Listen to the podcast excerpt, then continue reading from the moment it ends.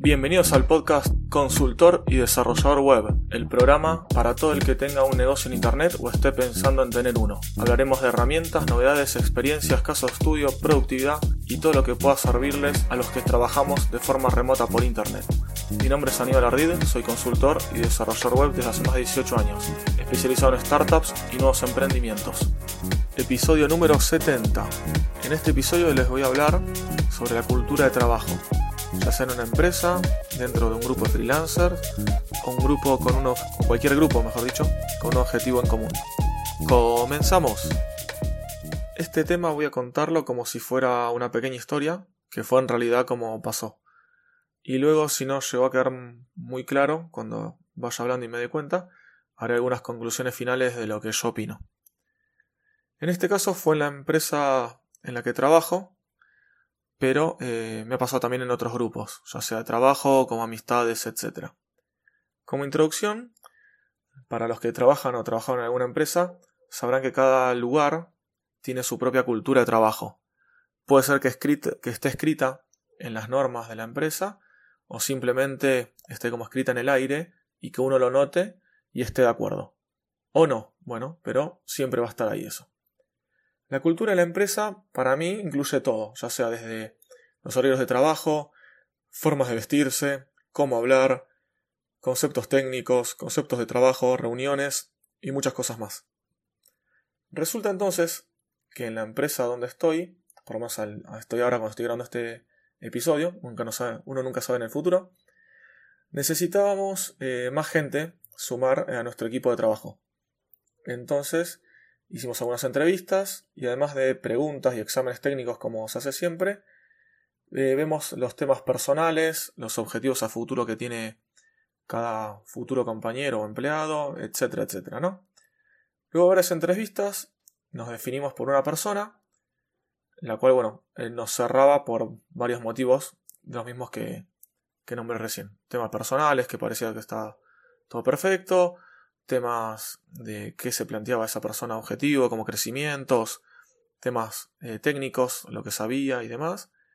Y bueno, la de esta persona eh, la capacité yo mismo, le expliqué durante una semana, estuvimos en capacitación, le expliqué, como les decía, todo acerca de la empresa, tanto la parte técnica, ya sea del código que usamos a nivel programación, como la parte conceptual de cómo es el proyecto, de, qué se trata esto que no es algo común, más que nada con el tema de la, de la telefonía, bueno, unos temas de telecomunicaciones, eh, cómo se cargaban, por ejemplo, horas en la plataforma eh, Jira, que es la que usamos como plataforma de proyecto, cómo usamos el versionado de código en GitHub, en realidad usamos GitLab, y bueno, hay varias cosas más que, que van surgiendo a medida que, que íbamos hablando con este, con este chico, con esta persona. Comenzó trabajando muy bien, ¿sí? sugiriendo algunas mejoras y todo como siempre con la mejor onda. Era, era, bien tomado, pero siempre con un pequeño análisis. Mente, bueno, diferentes conversaciones. En un momento esta persona, eh, así de manera autodidacta y auto sugerida, por así decirlo, no sé bien cuál sería la palabra, como que se lanzó por él solo a, bueno, hacer un documento y nos hizo un, un informe de por qué él consideraba y sugería que nos convenía hacer un upgrade del framework que estábamos usando en el código de desarrollo a una versión más nueva, explicándonos las ventajas y demás cosas que, que convenían. Eh, para esto, bueno, hicimos una conversación vía Hangout entre todo el equipo y hoy, bueno, nos fue presentando, presentando esto. Al terminar él de, de, darnos su opinión, presentarnos todo, bla, bla, bla, bla, todos coincidimos en que esto estaba muy bueno, era algo muy positivo, pero no era posible en este momento, por diferentes razones. ¿sí? Les cito algunas para que lo tengan en cuenta y que vean más o menos cómo venía el tema. el desarrollo estaba casi ya al final del, de lo que era el desarrollo, que era un desarrollo grande, que llevaba ya más de un año de programación entre varias personas. O sea, tengan en, piensen lo que es una empresa, 8 horas al día trabajando, 5 días a la semana, mm, casi un año, más de un año de desarrollo de un producto, no era algo fácil de cambiar, de editar, etc. Eh, aparte de esto, el eh, resto del equipo no sabía manejar esa nueva versión del framework. ¿sí? Era un framework que de una versión que la que teníamos actual a la siguiente, que estaba, digamos, a la siguiente barra última, que era lo mejor que podíamos hacer si había que hacer el upgrade, eh, había mucha diferencia, ya sea de cómo se usa, de un montón de cosas. Y es más, también varias cosas de las que teníamos hechas eran plugins o extensiones del framework que quizás o seguramente no iban a funcionar en el nuevo y habría que buscar alguna alternativa y ver si funciona de la misma manera y si no hacer la mano. Sea, era bastante el tema del código, más allá de lo que había que hacer de lo que no sabíamos. Perdón. Teníamos eh, también, aparte, ya agendadas varias instalaciones en los próximos meses del producto, por lo cual no podíamos tampoco tener un retraso. Y esto ya está lo que teníamos hecho hasta el momento, estaba recontra testeado, porque hay también un equipo de testers, estaba muy testeado, todo probado y todo funcionando. O sea, si vamos a cambiar el código y demás, había que recontra testear todo el código nuevamente, que funcione todo, que no se rompa nada. O sea, no era algo fácil o como se dice, como moco de pavo, ¿no? Era algo bastante complicado. Y por último, punto, eh, en la empresa hay una parte, un sector, que es el que se dedica exclusivamente a eh, nuevas tecnologías y eh, a qué versiones usar, qué productos usar, etcétera, etcétera. Y esto no se podía pasar así porque sí, o sea, eso había que consensuarlo con ellos, ver que lo prueben y demás. O sea, eso igualmente era lo más light y lo menos que podía llegar a influir en la negativa a la propuesta. Esto no lo tomó muy bien esta persona no supongo que es por la edad o por la falta de experiencia en este en estos temas o en, el rubro porque le dimos toda esta explicación esta misma que les estoy dando con algunas razones eh, se le dio a esta persona. Y bueno como que no lo tomó muy bien quedó medio reacio pero bueno lo aceptó pero como con pucherito no con cara de triste o enojado.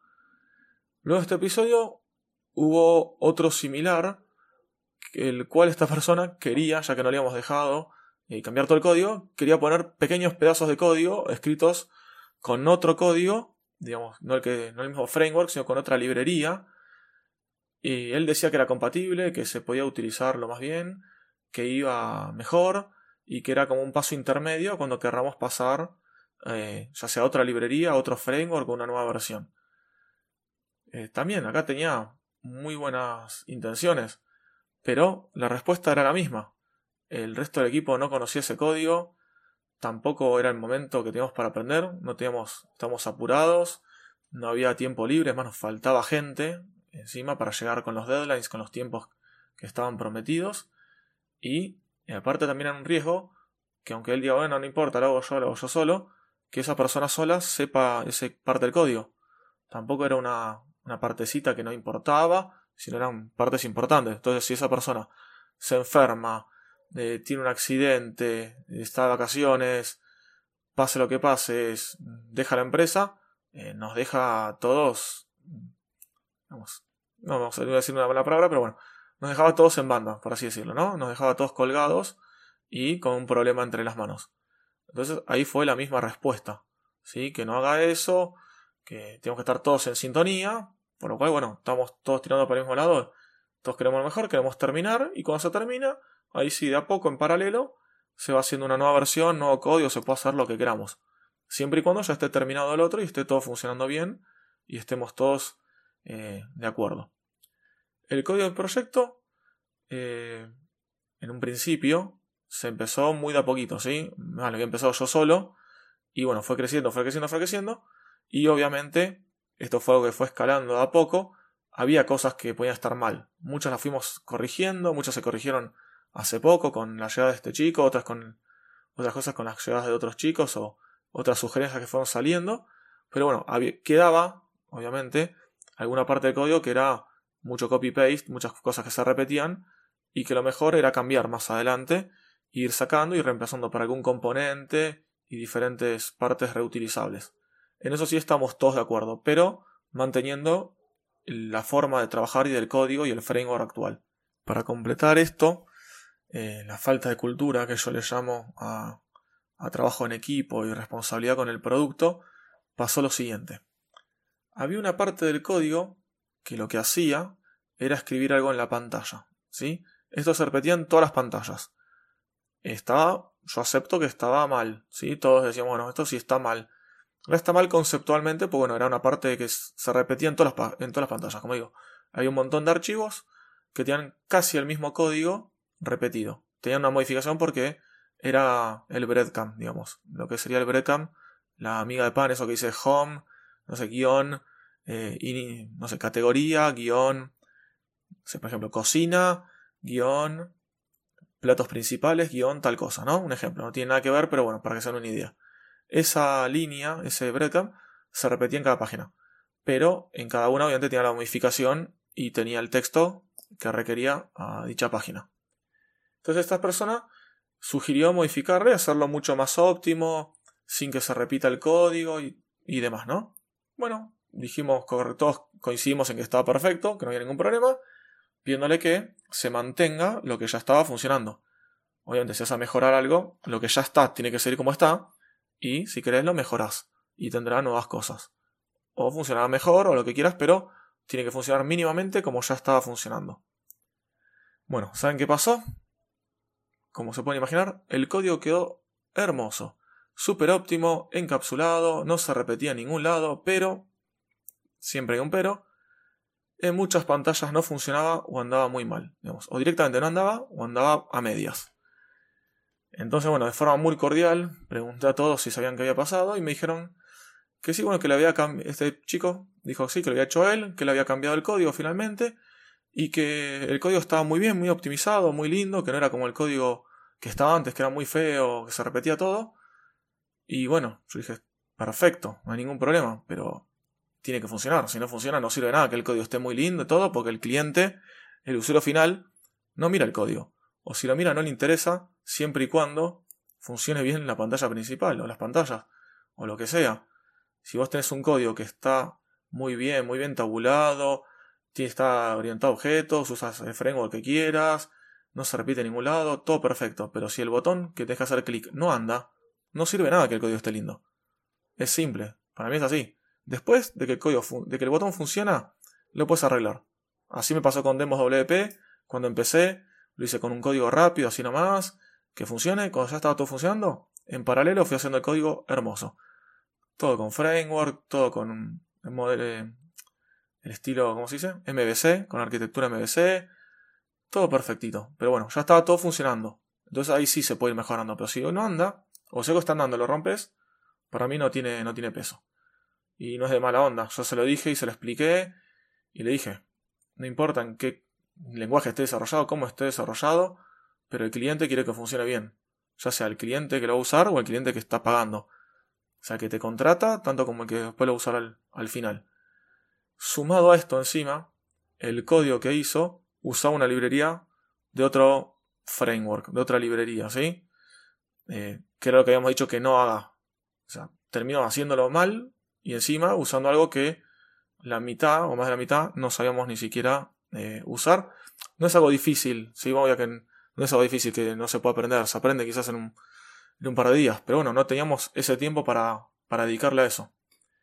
Sí, bueno, como, podrán, como podrán intuir, esto, bueno, no lo arregló esta persona después de, bueno, de algunas cosas porque necesitaban más gente en otro equipo, pasó otro equipo estuvo un tiempo en otro equipo y finalmente después, bueno, por no sé si este u otros motivos, sé, sé que renunció a la empresa. Ya no estaba en nuestro equipo de trabajo, pero bueno, renunció.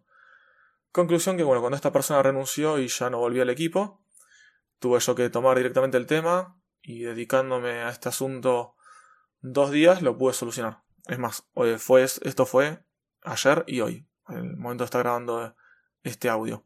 Por eso justo me surgió la, la idea de grabarlo finalmente la manera de resolver fue juntarme con un compañero, mm, fueron un, par de horitas, entre los dos buscamos más o menos conceptualmente cuál era la mejor solución y después me puse a codear y lo arreglamos directamente.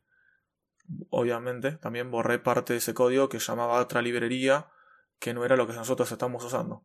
Porque si no esto lo agarraría otro compañero si yo no estoy, sea por el motivo que fuera, y iba a pasar lo mismo. Bueno, el problema quedó resuelto y con un código que podamos entender todos.